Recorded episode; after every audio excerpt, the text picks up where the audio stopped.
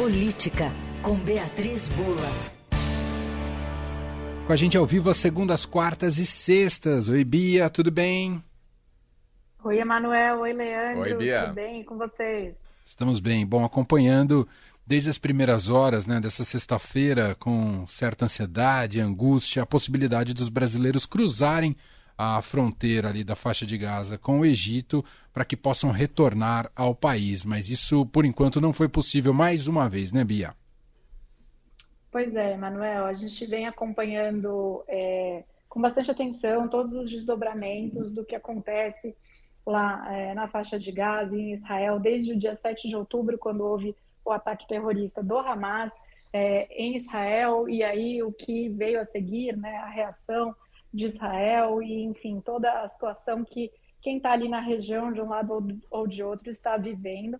É, e a gente aqui no Brasil tem acompanhado com é, especial cuidado o retorno né, para o Brasil ou a vinda ao Brasil é, de brasileiros, é, tanto os que estavam é, em Israel e desejaram sair, e houve uma operação é, de repatriação conduzida aí pelo governo federal, que foi bastante bem sucedida, como do grupo é, de brasileiros palestinos que têm dupla nacionalidade é, ou de palestinos de familiares brasileiros que estão com seus familiares brasileiros lá na faixa de Gaza e que desejam sair é, da região justamente porque a situação ela só se complica cada vez mais, né, Manuel? Os relatos de é, dificuldade para encontrar água, de temor, é, de muita insegurança, dificuldade para comida, comunicações, enfim, condições básicas ali é, de viver é, a vida. Os palestinos aí que precisaram deixar, muitos deles, seus locais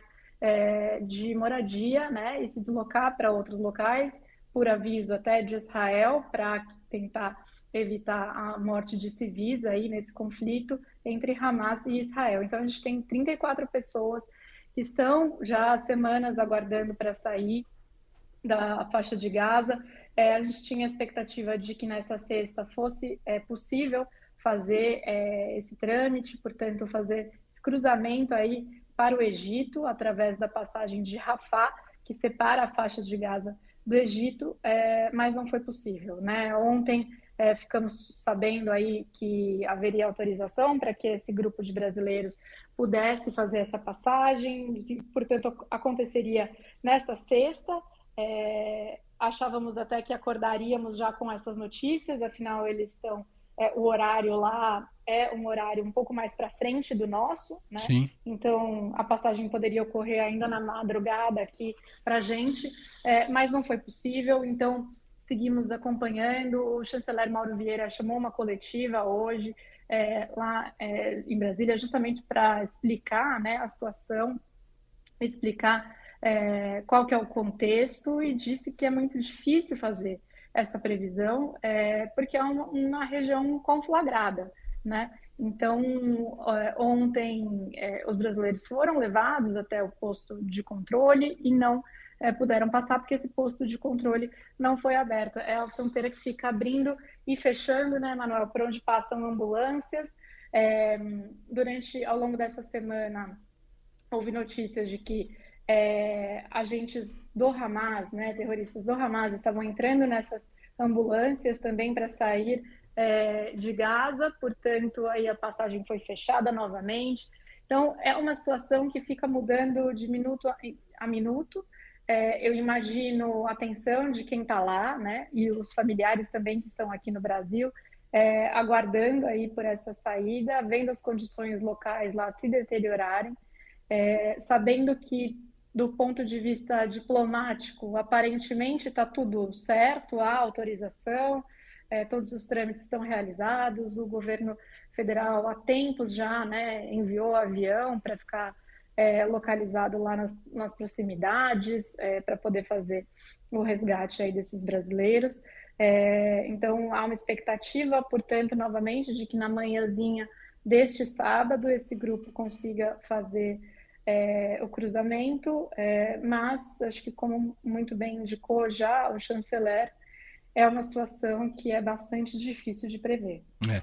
E gera toda uma tensão diplomática, né? especialmente com Israel, né, Bia? Com certeza. É, a, enfim, houve, inclusive, se questionou, né, o chanceler Mauro Vieira, se é, a questão dos brasileiros não terem conseguido sair tem alguma coisa a ver com a resolução que o Brasil propôs né, no Conselho de Segurança da ONU, que acabou sendo vetada pelos Estados Unidos. Ele nega que, enfim, que tenha qualquer relação política com isso, diz que até já há casos de países que conseguiram fazer a passagem de seus nacionais e são países aí que não mantêm boas relações com Israel, que não é o caso do Brasil, né? É, mas sim, é, foi um, um, momento aí, momentos nessa, ao longo dessa semana, né, dos últimos dias, de tensão nessa relação diplomática para conseguir assegurar que é, que esse grupo consiga sair, né? De novo, já estamos falando aí de mais de um mês é, dessa guerra, é, mais de um mês, portanto, que essas pessoas estão provavelmente sem conseguir dormir, sem conseguir se alimentar e que pediram para o governo brasileiro ajuda para sair. O governo brasileiro, desde o primeiro momento, está né, tá se predispondo a fazer é, essa passagem, fez com bastante rapidez no caso daqueles que estavam em Israel e não está conseguindo fazer agora no caso dos que estão em Gaza. Né? O chanceler Mauro Vieira usou até a palavra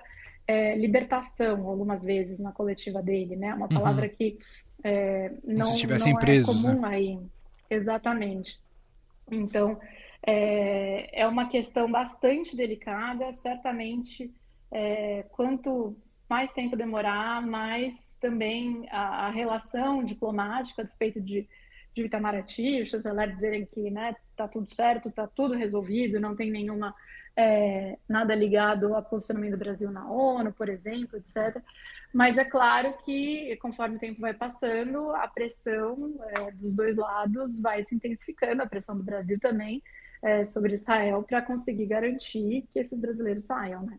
É, é isso. Seguiremos acompanhando. Bom, Beatriz Bula agora vai para o seu fim de semana. De plantão ou de, de descanso, Bia? de descanso. Né? Aí sim. Semana de descanso. Sempre muito merecido. E volta com a gente segunda-feira aqui ao vivo no fim de tarde. Bom fim de semana para você. Um beijo, Bia. Para todos nós. Um beijo. um beijo. Até segunda.